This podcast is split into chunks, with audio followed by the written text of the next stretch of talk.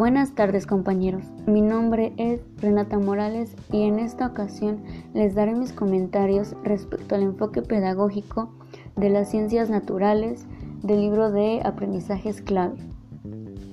Desde que se descubrieron las ciencias hasta su constante desarrollo durante estos años, se ha transformado la forma en que se ven las ciencias, puesto que influye en el desarrollo de las capacidades para investigar al hablar de ciencias nos referimos conjuntamente también a la biología, a la química y a la física, siendo que cada una debería de ser tomada en cuenta con la importancia merecida y aprendida de acuerdo al desarrollo y a la maduración de los estudiantes, comenzando porque conozcan y describan los sucesos que se producen en el mundo hasta que logren explicar dichos sucesos. Sin embargo, Creo que aún en muchas de las ocasiones no se le toma una importancia verdadera respecto en la forma en que se enseñan y se aprenden las ciencias,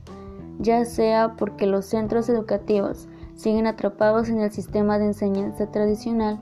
o porque no se despierta correctamente el gusto por el conocimiento científico. Siendo así, que todavía existen instituciones que su educación en ciencias solo se reduce a que los niños memoricen conceptos o hechos, leyes, fórmulas y ejercicios que solo llenan su cabeza con conocimientos vanos que no permiten la comprensión, la reflexión y la profundización de temas. Las ciencias en la educación inicial deberían de ser enseñadas a manera de actividades de exploración del medio ambiente, que podría generar desde entonces que se tomen en cuenta las dudas que puedan existir, corrigiendo o modificando muchas veces las ideas erróneas que tienen los estudiantes y que además puedan sobresalir los conocimientos previos que ya se tienen, que se retroalimenten estos y que los guíen en lo que van construyendo día con día para poder alcanzar su propio conocimiento, tomando en cuenta que desde este punto cada niño tiene sus momentos y sus procesos de aprendizaje. Al pasar a un nivel un poco más avanzado, que es la escuela primaria,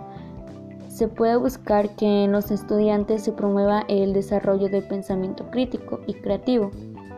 ya que se logra reunir contenidos vinculados con el conocimiento y la exploración del mundo un poco más a fondo que antes, encaminándose a realizar la interpretación y la explicación de la naturaleza. Al continuar la enseñanza en la secundaria, los docentes podrán continuar siendo los guías que ayuden a los estudiantes a seguir construyendo dicho desarrollo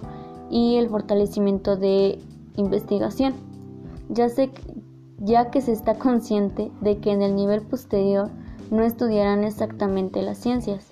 pero que al menos se pueda lograr conservar esta satisfacción de haber comprendido un poco más ese aspecto del mundo que les rodea. En conclusión,